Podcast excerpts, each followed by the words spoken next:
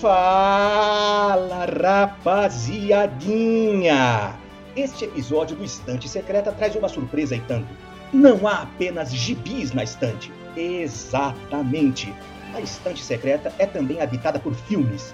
Nesse episódio vamos falar de filme de herói e ou baseado em quadrinhos, mas apenas filmes menos conhecidos, especialmente da tigradinha mais nova.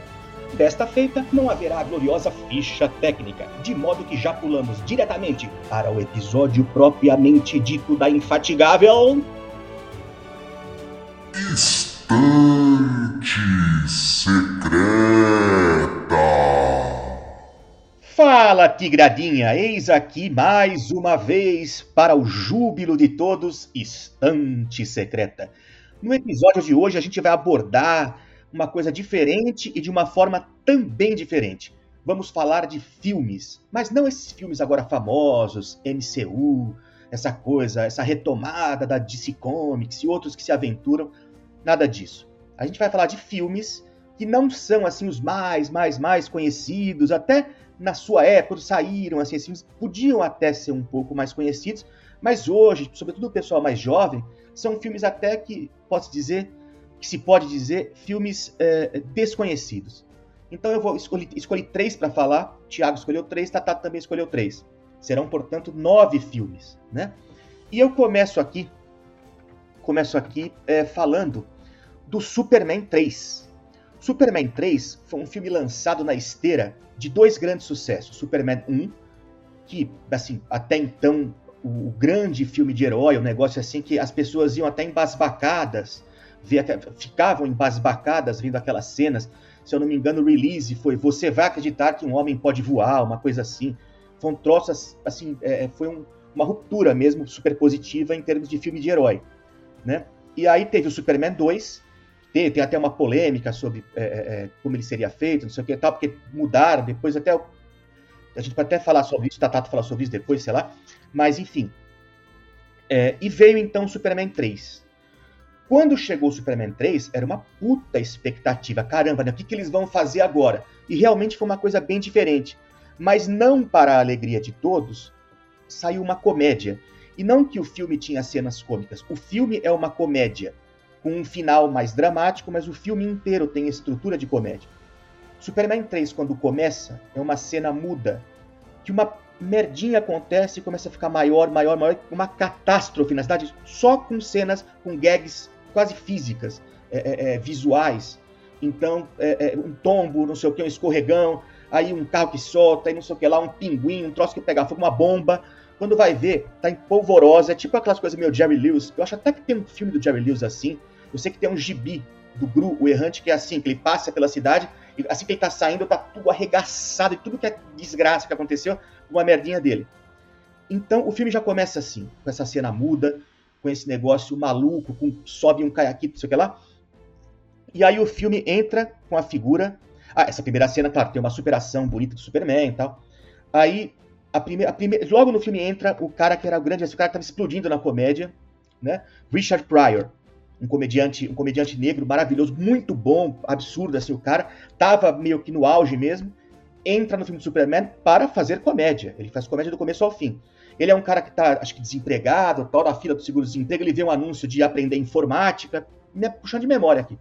Aí ele vai, faz o curso e vira um super gênio da informática, vai trabalhar numa super indústria, e ele descobre que a indústria, ela tira um centavo, desculpa, ela paga um centavo para cada empregado a mais, só que o cara não conseguiria sacar aquele centavo, então aquilo ficava parado, ficava para a própria indústria.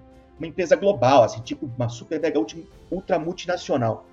Aí, com os conhecimentos de informática, ele pega esse centavo para ele. Aí o contador chega pro chefão e fala: Olha, desviaram dinheiro nosso aqui, quem foi? É, não dá para saber, o cara é bom de computador, até ainda tá uma coisa meio mítica e mística no computador. Esse que o chefe fala: Bom, se ele for um idiota, a gente vai conseguir localizá-lo. Aí no dia seguinte, o Richard Pryor chega para trabalhar, só que ele chega de Ferrari.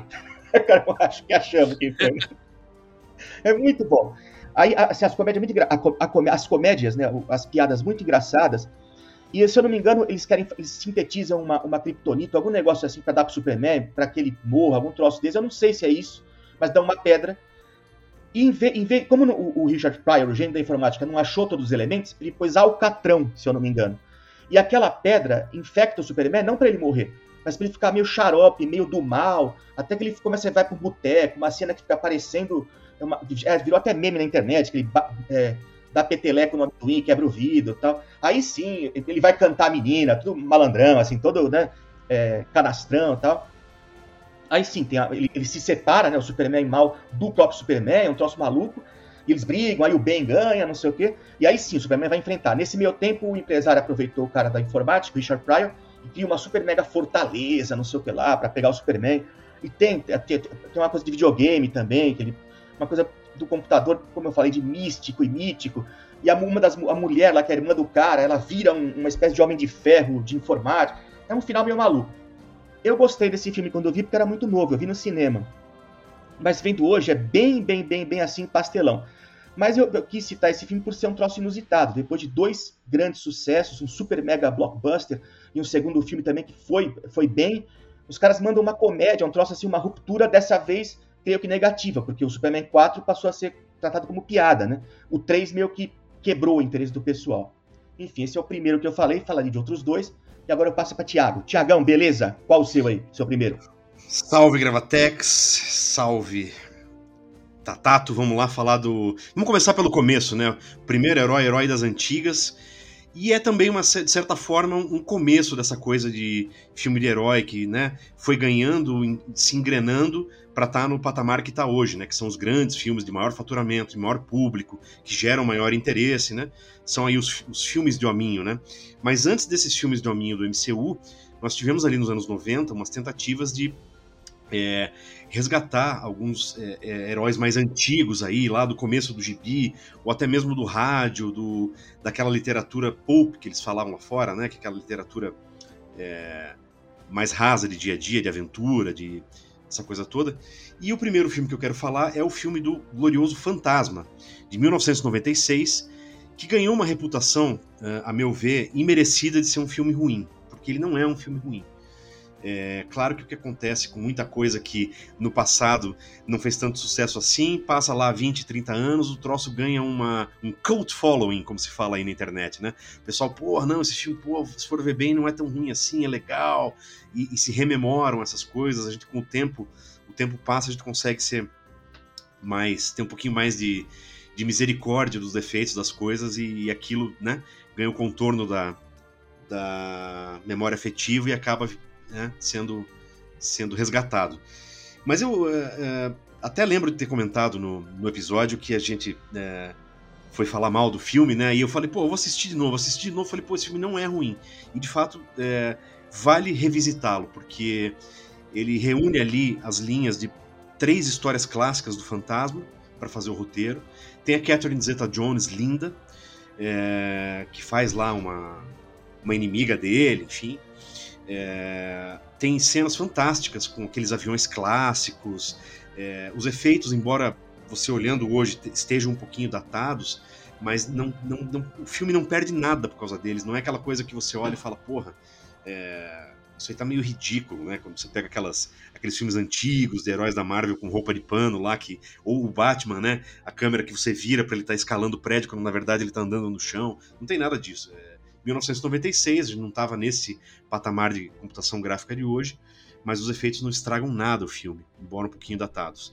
É, uma curiosidade é que quem primeiro tentou fazer uma adaptação do Fantasma para o cinema foi o glorioso Sérgio Leone, o dire grande diretor de faroestes aí, mas enfim, o projeto dele não deu certo. Eu gostaria muito de ter visto uma adaptação do Sérgio Leone do Fantasma aí para o cinema. É, quem dirigiu esse filme também dirigiu algumas coisas um pouco diferentes, como Free Willy, mas um outro filme que vale deixar recomendação aqui, que é o Harley Davidson e Marlboro Man. Não sei se vocês já viram, mas é um filme maço de ação ali dos anos 80. O nome do diretor é Simon Windsor. Ele tem lá é, um outro filme bonitinho da Disney, que é o Operação Dumbo. Até quem tiver no Disney Plus aí quiser ver. É um, é um filme bem bonitinho que eles vão salvar. Tem o, o finado Rei Liotta, morreu esses dias, tá lá também. Eles vão lá salvar um, um elefantinho na Guerra do Vietnã. Mas enfim, o que eu acho que foi o problema com esse filme é... foi timing. Ele foi lançado numa época em que eu acho que não tinha tanto interesse. 1996, talvez o quem fosse fã do Fantasma não, não tivesse interessado em fazer um revival. O filme não conseguiu criar novos fãs dele. Acho que ele ficou meio num limbo, um problema mesmo de época ali em que ele foi lançado.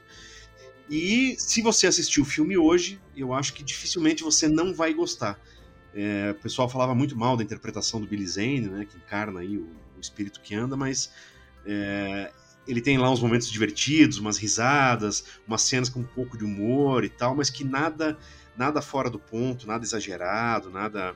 O problema, como muita coisa hoje nessa época do streaming, é achar esse filme, né?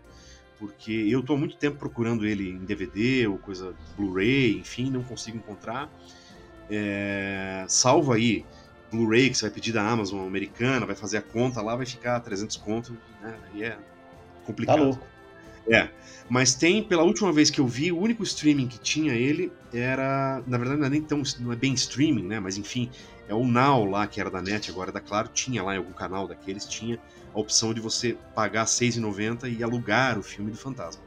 Não tinha nem no catálogo fixo, lugar nenhum desses aí. Netflix, é, Amazon e tal. Até hoje não encontrei, não sei se um dia pode ser que entre, né? A gente fica aí na, na esperança. É um filme que não é tão fácil de achar mas se você tiver a oportunidade de achar ele no sebo ou quiser procurar nos arquivos da internet, vale muito a pena, porque essa coisa datada, né, que cinco ou seis anos depois era ridícula, hoje ela ganha um outro contorno. E, e, e, é, e, é, gostoso de ver né, um filme dos anos 90 que é muito bem feito e uma homenagem a esse grande cara aí que é o, o espírito que anda, o homem que nunca morre. Tatato, e você, qual que é teu filme aí? Olha, eu vou. É, pegar na. Vou, eu ia começar de um mais antigo, mas eu vou. Um de, de um filme dessa mesma época.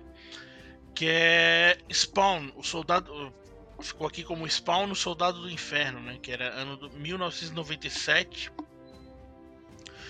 E eu vou discordar um pouco de. Ou, ou a, a, discordar não, acrescentar que tu falaste da, da época, né?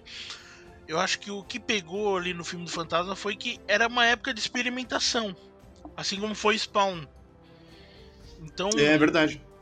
Pra, pra, foi feita muita experiência pra gente chegar até o, o X-Men lá do Brian Singer em, no ano 2000 e até chegar o Homem de Ferro em 2008, se eu não me engano, né? Então, nesse, nessa época aí teve muita experimentação, teve muita é, sessão de direitos, não é o. Né, tava explodindo ali a, a Image Comics. E veio o Spawn também nessa leva, que era do Todd McFarlane. Ele tem aí o Michael J. White, o cara é lutador, ele fez participou do filme do Batman, aquele Cavaleiro das Trevas, participou do do ele é de uma versão do Esquadrão Suicida no, na série Arrow. Tem o John Leguizamo como o violador, né? E o Martin Sheen, que era o vilão da parada. E tem até o Nico William, Williamson, que ele fez o Merlin. Ele é o Cogliostro né, nessa versão. Então o que eu queria, é, assim, o filme não é primazia, é, é é, bem como o Thiago falou do fantasma, ele tem é, os efeitos bem datados. A história não é lá essas coisas, mas é uma sessão da tarde, sabe? Dá pra, pra levar. Algumas atuações não são lá primazia, mas pô, tem o Martin Sheen como vilão. Isso aí já. Né, ele tem a história ali do. Do Al Simons, né? Que depois. É, é a história de origem, basicamente, né? E conta ali com história do, do, de aquele esquema do o empresário tinha que ser o grande vilão, né? Que era o Martin Sheen, o Jason Wynn. E ele tinha um lance lá de que ele não, eles não poderiam matar o cara porque ele tinha uma bomba que ia detonar, não lembro se era aonde que ia detonar essa bomba, né? Mas o legal foi toda essa experimentação, né? De pegarem. Era um personagem relativamente novo.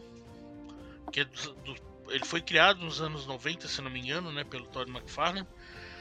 Naquela leva lá da, de artistas que saíram da, da Marvel, da DC, foram criar a Image. E o pessoal tava com muita sede ao pote, tava com grana em caixa e vamos fazer. E como eu disse, foi, foi, foi, foi muita experimentação e eu e assim, eu acho legal esse filme.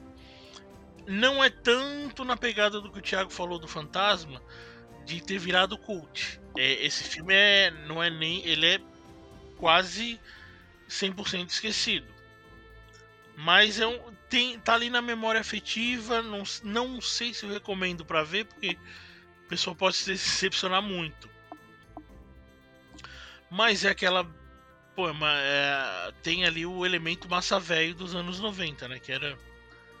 É, explosão de cores, por mais que seja um filme sombrio, né? Tem o efeito ali da capa do Spawn, que é. Talvez dando uma melhoradinha seria atual, né? E é isso, cara. Eu, eu não, não tenho muito para falar desse filme além disso, mas talvez ainda caiba nessa lista aqui. Foi bem simples, mas os outros eu vou falar mais pra frente. Gravata. Opa, então, vamos lá. Eu vou falar agora de um filme que foi lançado mais ou menos nessa época, se bem que foi um pouquinho antes. Mas aqui, se eu não me engano, saiu um ano depois. É o Justiceiro, The Punisher, de 1989. 89 também é o ano em que foi lançado o Batman, o Batman da ruptura também, tá? aquele Batman que até então meio que foi um fez uma, uma ressurreição dos filmes de herói no cinema tal, e levou mesmo quem não era fã de herói para ver. Criou-se um negócio que na época se chamava Batmania. As pessoas usavam camisas do Batman até em festinha, assim tal, sem ser necessariamente fã de gibi, né? E o Justiceiro foi lançado nessa época. Talvez até por isso, porque seria ofuscado, eu acho que aqui foi lançado em 90. Por que eu digo que eu acho? Porque eu vi no cinema. Eu acho que em 90 eu já tinha a condição de ir pro cinema sozinho. Em 89 ainda não, né? Então é, é, por aí que eu tô puxando a memória. Mas enfim, Justiceiro, 89. Não vou contar a história do filme, até porque não tem uma grande história. Ele mata os mafiosos, surgem outros mafiosos. Se eu não me engano, a Yakuza ou Yakuza, né? a máfia japonesa. Eles fizeram umas adaptações também. O Justiceiro não é um militar, ele é um policial, né? Policial especializado no combate à máfia tal. E aí, claro, um, começa a ficar cheio de arma, não sei o que lá. A família também dele é morta, mas não é uma emboscada no parque, se não me engano, é um carro-bomba. E o que acontece? Havia, de nossa parte molecada, uma expectativa boa, né? Porque eu já era viciadaço no gibi do, do Justiceiro, era já, já era o herói que eu mais gostava, porque a minha fase Wolverine, que começou mais ou menos em 87, já estava mais ok. Justiceiro eu estava alucinado, né, tal. Era um gibi diferente, aquele troço todo do cara que não tinha poder e, tinha um troço militar e tinha um negócio de combater bandido, etc. E aí eu fui com uns amigos que também liam gibi do prédio, a gente foi lá ver. No, no Center Norte, se não me engano. Foi no Center Norte, um shopping aqui de São Paulo. E aí, quando a gente viu, a gente não gostou muito, porque era muito diferente dos quadrinhos. Não tinha aquele visual dos quadrinhos, a gente era moleque, queria ver o do, o, do gibi. E não, é compreensível que o cineasta tivesse adaptado. Essa coisa de voltar a ser mais fiel aos quadrinhos veio agora. Porque os caras queriam fazer de um jeito, não, eu vou fazer com a minha leitura. Então tinha aqueles Batmans esquisitos, né? Tipo, até o Val Kilmer lá que é horrível. Aí teve. É, é, é, e o Justiceiro foi um pouco assim. Não que tenha ficado horrível. Se eu fosse um cineasta, sem preocupação de agradar fãs do quadrinhos e buscando um número maior de gente que goste do filme, eu faria como ele fez, mais ou menos, mudando aqui e ali. É bom lembrar que a Marvel tirando, sei lá, Capitão América, Homem de Ferro, esses caras, mesmo assim, ainda considerando-os, ainda os considerando, é, o que acontece? A, a Marvel nunca, nunca teve o sucesso da DC. A DC era uma coisa que chegava para as pessoas, mesmo que não liam gibi. Você tinha desenho de Super Amigos, os filmes do Superman faziam sucesso, seriado do Batman, goste ou não, também chegava muita gente. E a Marvel era mais fechada para o mundo dos quadrinhos. Então, talvez por isso tinha esse negócio, ah, mas se eu for lançar um filme de herói da Marvel, ninguém vai conhecer, só os fãs fã de quadrinho é pouca gente, vamos abranger isso aí. Hoje é o contrário, hoje você colocar o, nomezinho Marvel ali, você já garante é, é, é liderança no cinema, uma loucura. Virou isso, ainda bem. Mas não era assim antes. Então, sim, é, é um filme que eu, eu, tenho mixed feelings a respeito dele. Eu não sei se, se, eu, se eu for ver agora se isso vai, vai, ser legal, uma experiência positiva, ou se vai ser mais aquela coisa da galhofa, ou até a memória afetiva da sessão de cinema que eu vi. Na época eu não saí tão feliz do cinema, mas hoje pode ser que eu goste, lembrando daquilo. Eu gostei muito, eu queria citar a, a adaptação Zona de Guerra, que eu acho muito boa, muito legal, do Justiceiro, né? e também citar da Netflix. Netflix também fez uma adaptação, não tem como você fazer sempre o cara da Guerra do Vietnã, Porque faz tempo, né? O cara teria que ser um senhorzinho muito velho hoje. Ou então ambientar o filme nos anos 80, que também seria uma coisa trabalhosa, cara, e talvez não fizesse sucesso com a molecada. E eu gostei que a Netflix pôs aquela pegada mais é, forças especiais, né? Um, um, soldado mega eficiente, e não um veterano de uma guerra muito sangrenta. Então é, é, é, é você tem que colocar a coisa no espírito do seu tempo. Então dessa forma foi o que ele colocou nesse filme início dos 90, né? finalzinho dos 80, um cara, um policial que combatia a máfia, era um tema que estava rolando com Rudy Giuliani, né, 90 por aí também foi quando começou lá, e a ascensão da máfia japonesa, que tem uma relação com a, a, a ascensão do Japão como uma potência também vindo nessa época, então soma-se tudo, né, dá um caldo interessante pro que foi esse filme nessa época. Mas é isso aí. Tiagão, o seu segundo. Então, mais um filme aí dos anos 90 com um herói lá raiz, né? Um dos primeiros, até pré-gibi, é o filme de 1994 sobre o O Sombra. É, e o Sombra aqui interpretado pelo Alec Baldwin, que andou tendo problemas esses dias aí, mas que aqui na época ainda estava muito muito jovem, muito nas cabeças ali de vários, várias atuações ali da, dos anos 90 em que ele se destacou.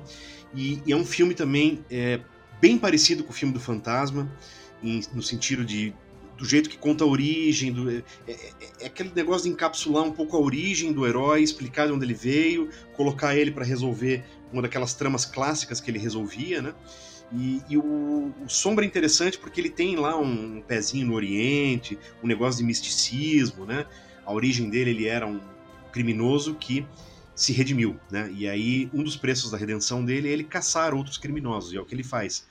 E ele é um cara que tem lá a identidade secreta dele, e quando ele vira o Sombra, né, ele tem esse poder, é, tem aquela mítica frase, né?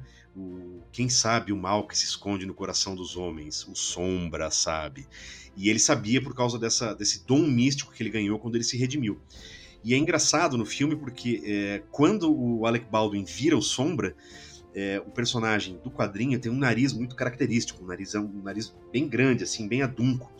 E o Alec Baldwin adunco. não tem esse nariz. O nariz então, adunco. É, nariz adunco, isso aí. E aí, quando o Alec Baldwin não está sendo sombra, ele está sendo lá o Lamont Cranston, que é o alter ego dele, ele tem a fisionomia normal. Quando ele vira o sombra, ele bota aquele chapéu fedora preto, aquele cachecol vermelho que esconde um pedaço do rosto, ele ganha esse nariz adunco. E é muito engraçado, porque eles vão lá e fazem a maquiagem no cara e ele fica igualzinho ao sombra do gibi. É, é, outro filme com o mesmo tipo de produção do filme do Fantasma, é também super divertido. Esse eu tive sorte de pegar passando, até comentei com vocês não faz muito tempo, em algum canal de cabo desses aí. Esse eu acho que tava, se eu não me engano, quem tiver curiosidade, se eu não me engano, no Amazon Prime tem o filme do, do Sombra. Não sei se é no Amazon Prime ou é no Netflix. Um dos dois, ou tem, ou tinha até poucos dias atrás lá no catálogo, o filme do Sombra. Vale muito a pena assistir, muito divertido, muito bem produzido. Aquela recriação de anos 30, né? Que o filme se passa ali em, é, um pouco antes da Segunda Guerra, 36, 38, por aí. É, tem ali a ver com pesquisas de bomba atômica. Inclusive, quem está lá também tem bate-ponto aí em filme de, de fantasia, herói, é o Ian McKellen. Ele tá lá ele faz um papel de um, de um cientista lá que tá mexendo com, com bomba atômica. É, é, o mesmo diretor do Highlander, né, aquele sujeito, deixa eu me lembrar, ver minhas anotações aqui de cabeça, Russell Mulcahy, né, que fez o Highlander, fez a Múmia. É... Então, é, é, um filme muito legal, envelheceu bem, também é difícil de achar, assim como o, o Fantasma, né? Você já não acha mais DVD de muita coisa, muito menos desses filmes que ficaram, esses filmes de heróis antigos dali dos anos 90 que ficaram para trás, né? É, mas assim como o Fantasma, também se procura as resenhas dele por aí hoje, todo mundo fala, pô, um filme que na época não fez tanto sucesso assim, mas que hoje é um cult classic, né? e é merecidamente, porque é muito bem feito, respeita muito o espírito do, do, do herói ali, do personagem, é, recria aquilo muito bem, atuação excelente do Alec Baldwin, Tim Curry tá lá também, faz lá um papel de, de auxiliar dele. É, vale a pena, procure. É um filme muito massa, merece ser revisto, merece ser colecionado por quem tiver a sorte de achar ele pelos sebos da vida aí. Tatato, e você? Eu vou por uma pegada agora, numa época em que, tipo, hoje é, é terça-feira encontro de heróis, né? O crossover.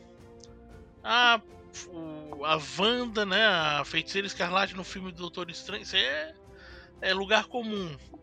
Mas em 1988 isso era um baita evento, né? Por mais que esse filme que eu vou falar aqui não seja tão mainstream, que é o A Volta do Incrível Hulk, né?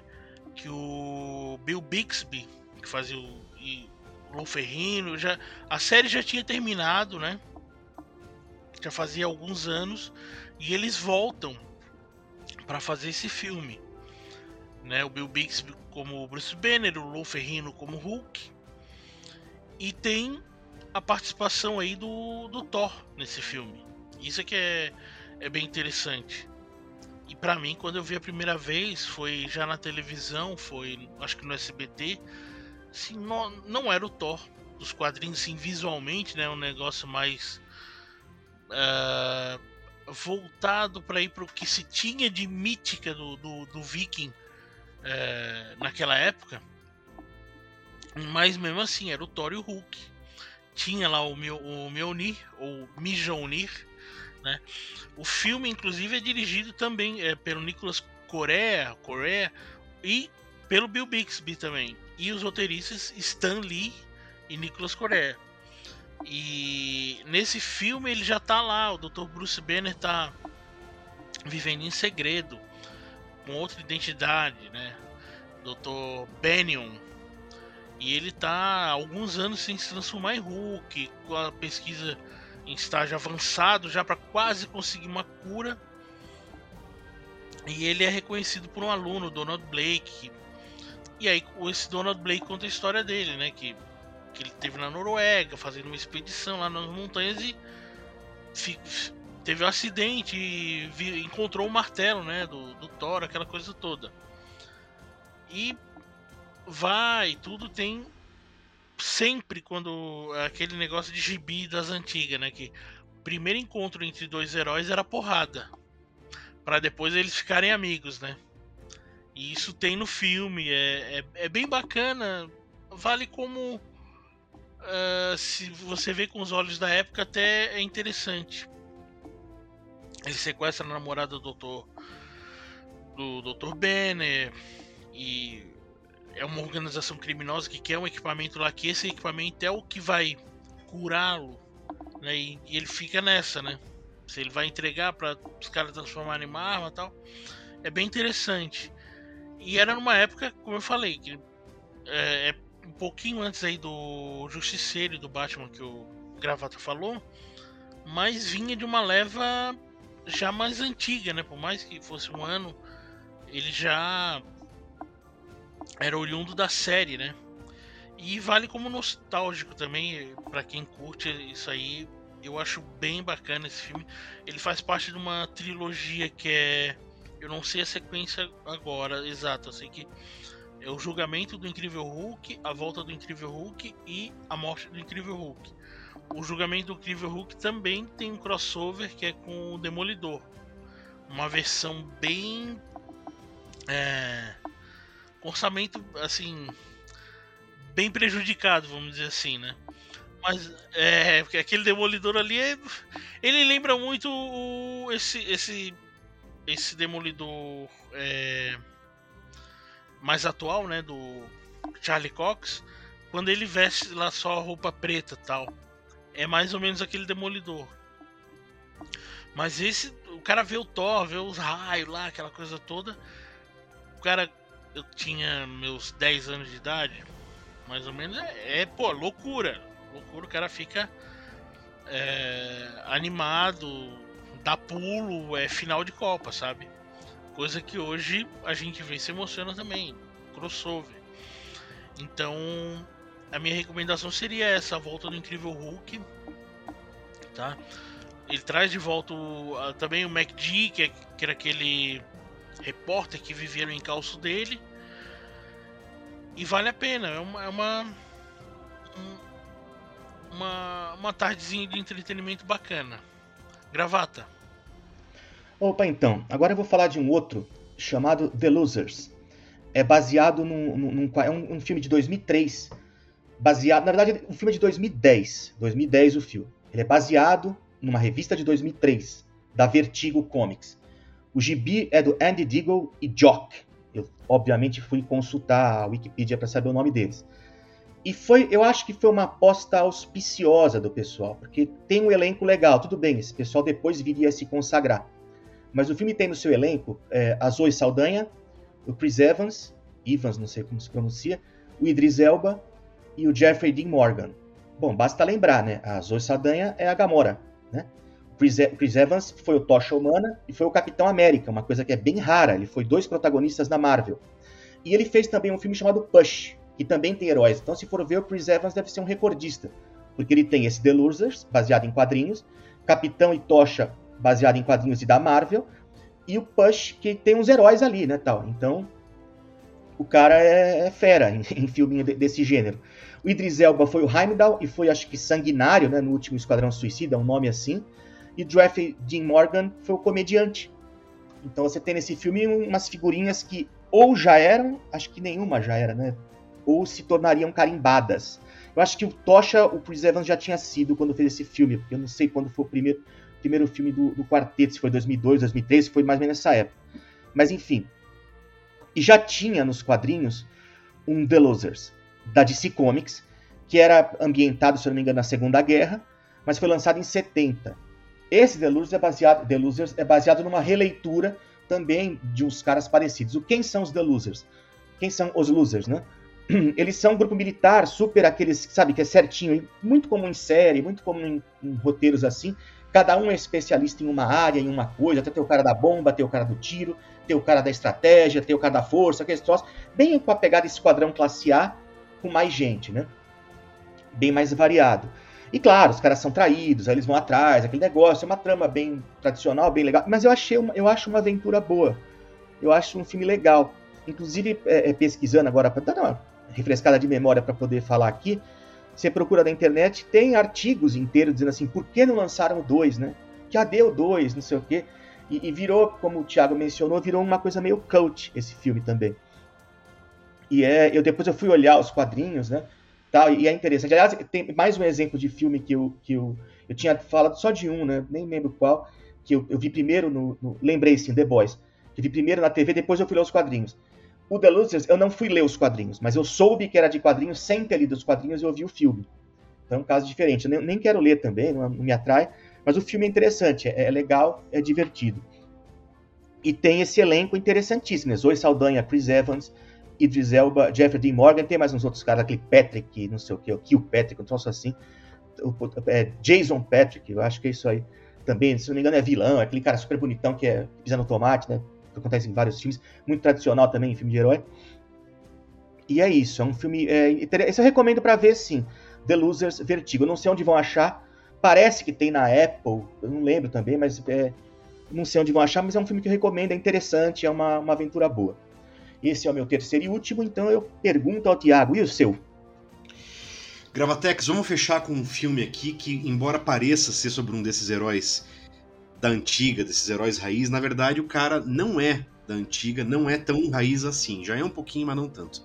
É o Rocketeer, filme de 1991. Esse sim, um filme, também um filmaço, muito bom, muito divertido. Tem a Jennifer Connelly, é, é uma excelente adaptação da história de, origem, de origem do, do, Rocketeer, que é ali de 85, se eu não me engano, uma criação do roteirista Dave Stevens. É, tem lá a famosa graphic novel da Abril, é, que você acha em sebo aí, fuçando um pouquinho. Essa vale muito a pena, porque ela tem uma introdução ao personagem escrita pelo Harlan Ellis, que é um puta do escritor de ficção. Depois a gente pode até fazer um retrospecto das coisas que ele participou. Mas ele escreve e, e de um jeito tão bonito assim, falando, cara, o, o, sujeito que inventou esse personagem e essa história que se passa ali em 1937, 1938, ele não era nem nascido, ele foi nascer quase 30 anos depois disso, 40 anos depois disso, e pô, e o cara lembra, não sei como, mas ele lembra da época porque ele escreveu essa história. Então uma história que se passa ali na, na, na era de ouro, do começo da aviação, do, você tinha aqueles circos, né, que é, de exibição de pilotos, corridas aéreas, aqueles aviões coloridos, né? É, o próprio o, o, avião que o protagonista pilota ali, aquele GB, né? Você olha para ele assim, aquilo é, é, a imagem daquela época clássica da aviação, né? É uma história de um herói relutante, né? Um cara que a aventura acaba caindo no colo dele ele, e ele entra na aventura para meio que fugir do perigo, salvar a namorada, é, se salvar, né?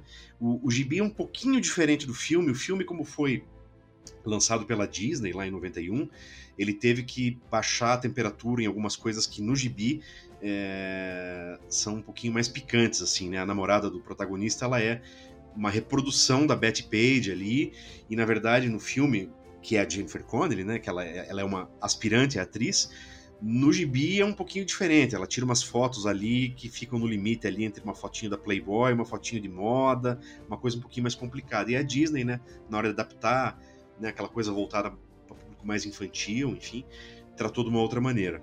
Mas a, a, o roteiro é bem fiel e, e, em algumas coisas ali do filme são sensacionais. Pô, você tem o Paul Sorvino sendo um dos, dos vilões, o Timothy Dalton é o outro. É, o Alan Arkin é o sujeito que ajuda o protagonista a, a usar a mochila, faz o capacete para ele, né? Aquele troço todo. É, e já disse aqui, repito, Jennifer Connelly, né? Vale só para ver a Jennifer Connelly, o filme, o filme já vale. Porra! Né? Então, esse, esse, é um que eu tive sorte de achar o DVD no sebo, e é um DVD região 1, um DVD americano, que alguém se desfez de uma coleção lá. Eu achei o Rocketeer e falei, porra, que bacana, esse aqui eu tava atrás há muito tempo.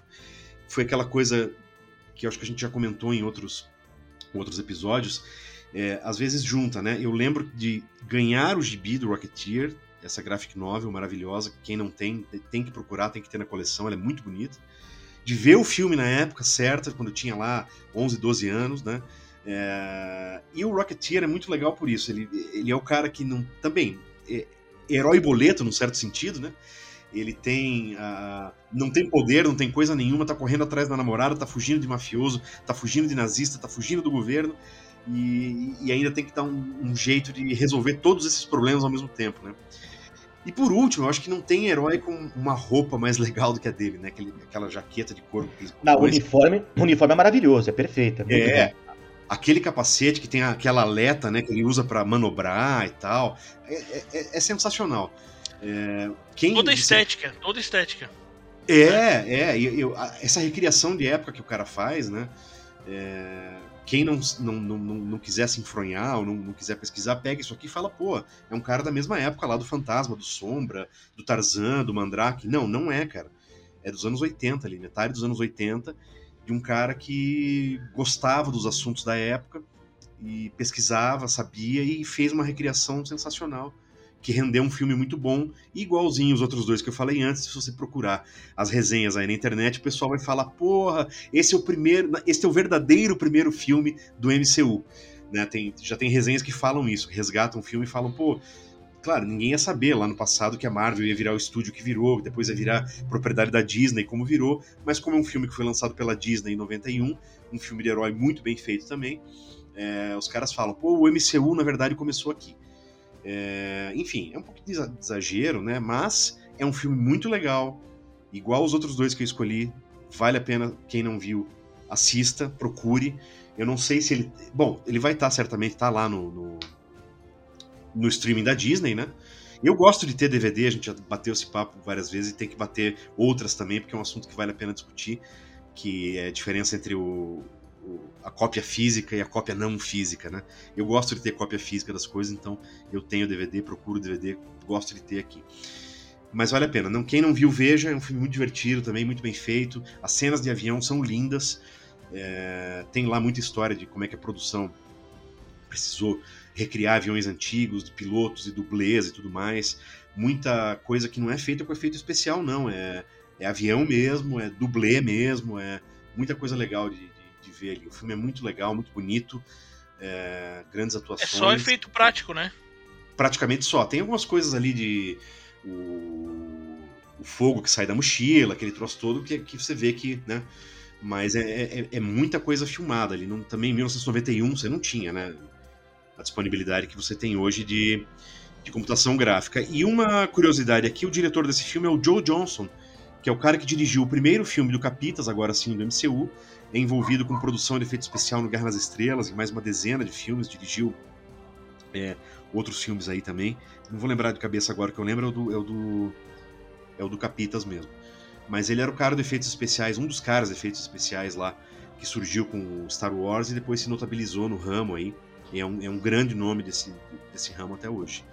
Então fica aí a recomendação para que vejam, assistam o filme Rocketeer, comprem o gibi se vocês já não compraram. Tem outros gibis também, mas essa graphic novel aqui da nossa infância tá aí pelos sebos, é só dar uma garimpada. Tá, Tato, e você encerra com qual?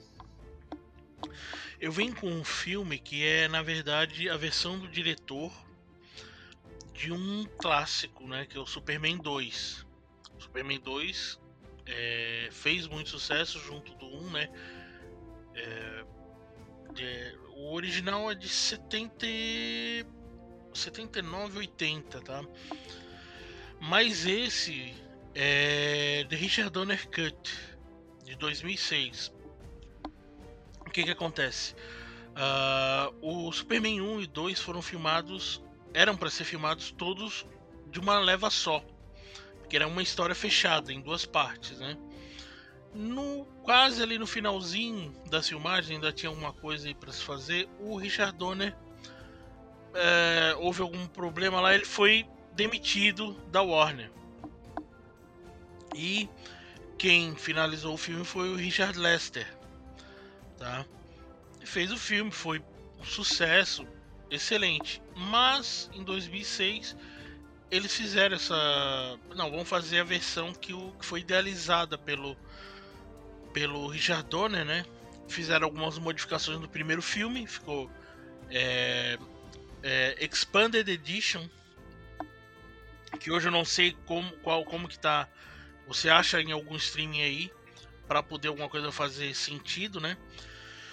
E o roteiro continua sendo o roteiro do Mario Puzo, com, né, com a origem lá do Joe Schuster e Jerry, Jerry Siegel. Tem a mesma turma lá, Christopher Reeve, Margot Kyle, Gene Hackman, Marlon Brando e Terry Stamp, como o General Zod, né? E eles pegam o seguinte, mudam um pouco. Uh, eles pegam cenas, uh, alguma coisa de. que era filmagens de teste de câmera, teste de atrizes e tal, e de atores, inserem e fazem a montagem. Então muda, inclusive, a parte como, por exemplo, os, uh, no 2, a versão do cinema, o, eles saem do. A zona fantasma é quebrada, né? Tem uma bomba atômica lá, uns terroristas na Torre Eiffel, ele joga, ele tá no elevador, a bomba, ele joga o elevador lá na, pro espaço e a bomba explode e quebra lá a zona fantasma, né? Nessa versão não. No final do, do primeiro filme, quem lembra, ele tem lá as bombas que o Lex Luthor joga pra, pra, pra quebrar lá a Califórnia, vamos dizer assim, né? Ele joga no espaço essas bombas e as bombas aí sim quebra a Zona Fantasma, dando continuidade. A cena como a, a Lois Lane descobre que, é, que o Superman é que Superman é, é, o Clark Kent é fenomenal, assim, é uma das melhores coisas. Eu, eu, me pergunto por que, que não botaram isso no filme do cinema, né? Então, assim, esse filme não é, ficou. Quem assistiu mais é, é fã do, dessa, dessa cine série, né? Eu conheço pouca gente que viu, mas eu recomendo muito quem viu os originais, Superman 1, 2, porque tem essas alterações. A visão do Richard Donner era muito superior, dado com todo respeito ao outro diretor, mas ali o roteiro do Mario Puzo com a direção do Richard Donner seria. Ele não é 100% acabado, né? Como, como eu falei, são cenas de de teste ali que são inseridas no filme, mas são muito bem colocadas. Você tem que ver com esses olhos, né? Mas é, muda completamente a história. E eu acho que vale a pena a, a recomendação porque é uma obra cult. A gente tá falando de coisa cult. Esse aí para mim é o, o verdadeiro, o que vale, que eu já assisti algumas vezes e recomendo muito. Tá? The Richard Donner Cut porque ele, como eu falei, muda completamente o segmento da história. Ele tira algumas coisas que são meio. Não é nem pastelão, meio idiota da, da, da, Eu não vou dizer aqui, mas do filme. Ele dá uma consertada. Tá? Essa seria a minha terceira e última recomendação. Gravata. Opa, então, então a gente encerra, né? Encerra, não vai ter nota, não vai ter protocolo Flor, protocolo é, Sérgio Malandro, protocolo Pedro de Lara ou Aracide Almeida, porque a gente tá falando de filme e tal, é, é um formato diferente, a gente quis é, mudar um pouquinho hoje, para dar uma arejada também nisso aí, fazer umas experimentações e trazer essas coisas interessantes de filmes pouco conhecidos, ainda mais do pessoal mais novo. E embora nossos ouvintes imaginam que tenham tudo mais ou menos a nossa idade, né? Então, talvez já tenham visto esses filmes e vão, e vão rir, ouvindo a sugestão. Rir no bom sentido, né? Rir de, pô, lembrar o que foi meio, meio escrachado, o que não foi e tal. Mas eu abro para vocês agora, Tiago e, e, e, Renato, da Tato, né? Para que se despeçam, ponham, façam suas alegações finais, que eu volto para aquele clássico fecho. Tiagão. Pois é, cara, eu acho que é legal. Hoje em dia você tem filme de hominho saindo pelo ladrão. O tempo todo tá saindo um novo, ou é uma série, ou é isso, ou é aquilo. Uma fartura, né? Você até, por exemplo, eu, eu mesmo não consigo acompanhar tudo que tá passando, de série, de filme. falei pra vocês lá no episódio do Doutor Estranho, não consegui ver o filme inteiro até agora. É, mas tinha uma época que não era assim, né? A gente tinha que usar um pouquinho mais a imaginação, a gente dependia um pouquinho mais do gibi, e um filme como esses era um evento, e era um filme só. Né? Ninguém fez 800 filmes do Fantasma, que nem tem dos Vingadores, que nem tem do. Era um filme só e pronto, acabou. Claro, teve lá a questão do, do, do filme do Fantasma, por exemplo, ele rendeu na bilheteria metade do orçamento dele, né? O do Sombra passou um pouquinho e o Rocketeer ficou meio que no zero a zero aí também. Mas eu acho legal a gente lembrar de uma época em que as coisas ainda engatinhavam, né? Você não tinha tanta computação, não tinha tanta. O filme demorava um pouco mais para sair, tinha uma expectativa um pouquinho maior não era essa abundância que acho que, é, num certo sentido, a gente fica até meio mal acostumado, né? Então, se alguém daí da audiência é, não conhece esses filmes, não ouviu falar e ficar conhecendo por aqui, pô, acho isso super legal. É, fizemos a nossa parte, né? E é isso aí, amigos. Até o próximo, forte abraço a todos. Até lá.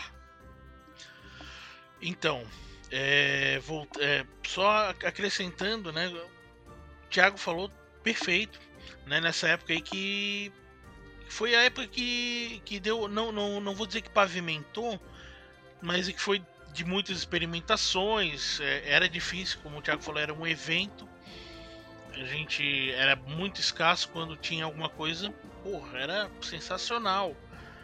Porque era o que a gente tinha, né? Então eu achava legal tudo. Hoje eu posso achar, ah, esse filme é assim, não gosto tanto tal, mas na época, cara, como era o que a gente tinha, sensacional, sabe?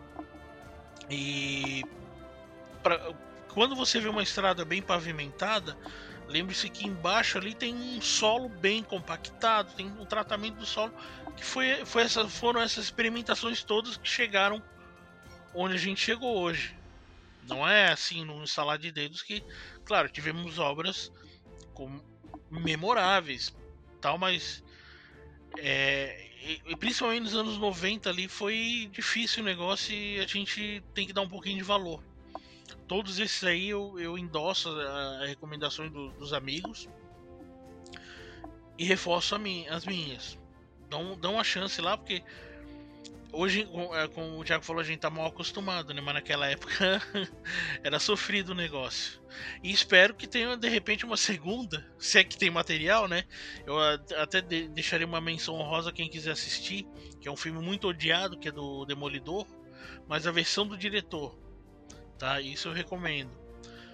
É isso aí, um abraço a todos. Certo, pessoal, certo, muito legal, muito bacana mesmo, e é verdade, vocês têm toda a razão era um negócio raro, era um negócio difícil, e a gente ficava um pouco puto quando saía finalmente, não era tudo aquilo tal. Mas e hoje sim, a gente está mal acostumado. É um mal acostumado que o Thiago vi que ele falou, entre aspas, né? De certa forma, porque a gente não é que seja um costume ruim, ao contrário, né? É, sempre foi o sonho dourado de quem lia gibi. Caramba, vamos fazer o filme e tal. E eu sempre é, é, repito a história, que é verdadeira, de eu conversar com meu irmão, com alguns amigos assim, eu falar, cara, se fizessem filme disso aqui, dos gibis que eu lia, da Marvel sobretudo, vai estourar de vender, imagina, que é isso, não sei o quê, porque era uma coisa meio, não só demodê, né, a palavra demodê, aliás, já deve ser demodê, né, hoje, não era uma coisa tão demodê, além de ser uma coisa tão demodê, era uma coisa meio infantil, e quem tava com 14, 15 anos não ia ver um filme de heróizinho, você queria ver o filme do Rambo, do Van Damme, essas coisas, Então, imagina que vão fazer filme, isso vai trazer gente. Era nicho também, né? Era, era, era, era, era assim. Era nicho. E assim, quadrinho era uma coisa de pouca gente, TV era uma coisa de muita gente, né? É, é, é, o, top cinema em si, então o cinema criava suas próprias sagas e tal. E deu no que deu, né? Hoje, você, se você quiser encher mesmo um cinema, é, é, assim, tipo, sem correr muitos riscos, faça um filme da Marvel ou talvez da DC. A DC tá, acho que tentando criar uma, uma amálgama de universo, ela faz um Batman, faz outro, faz outro. Mas então, se pegar no breu, vai longe também.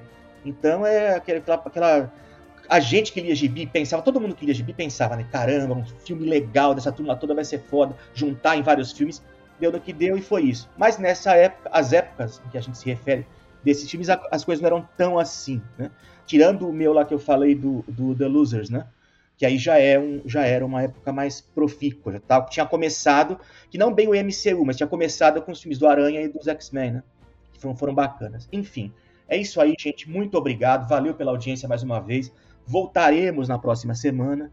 É um prazer sempre conversar com Tatata e Thiago aqui sobre gibi, sobre filmes de herói, entre outras coisas. E é isso, gente. Muito obrigado. Este foi mais um episódio de.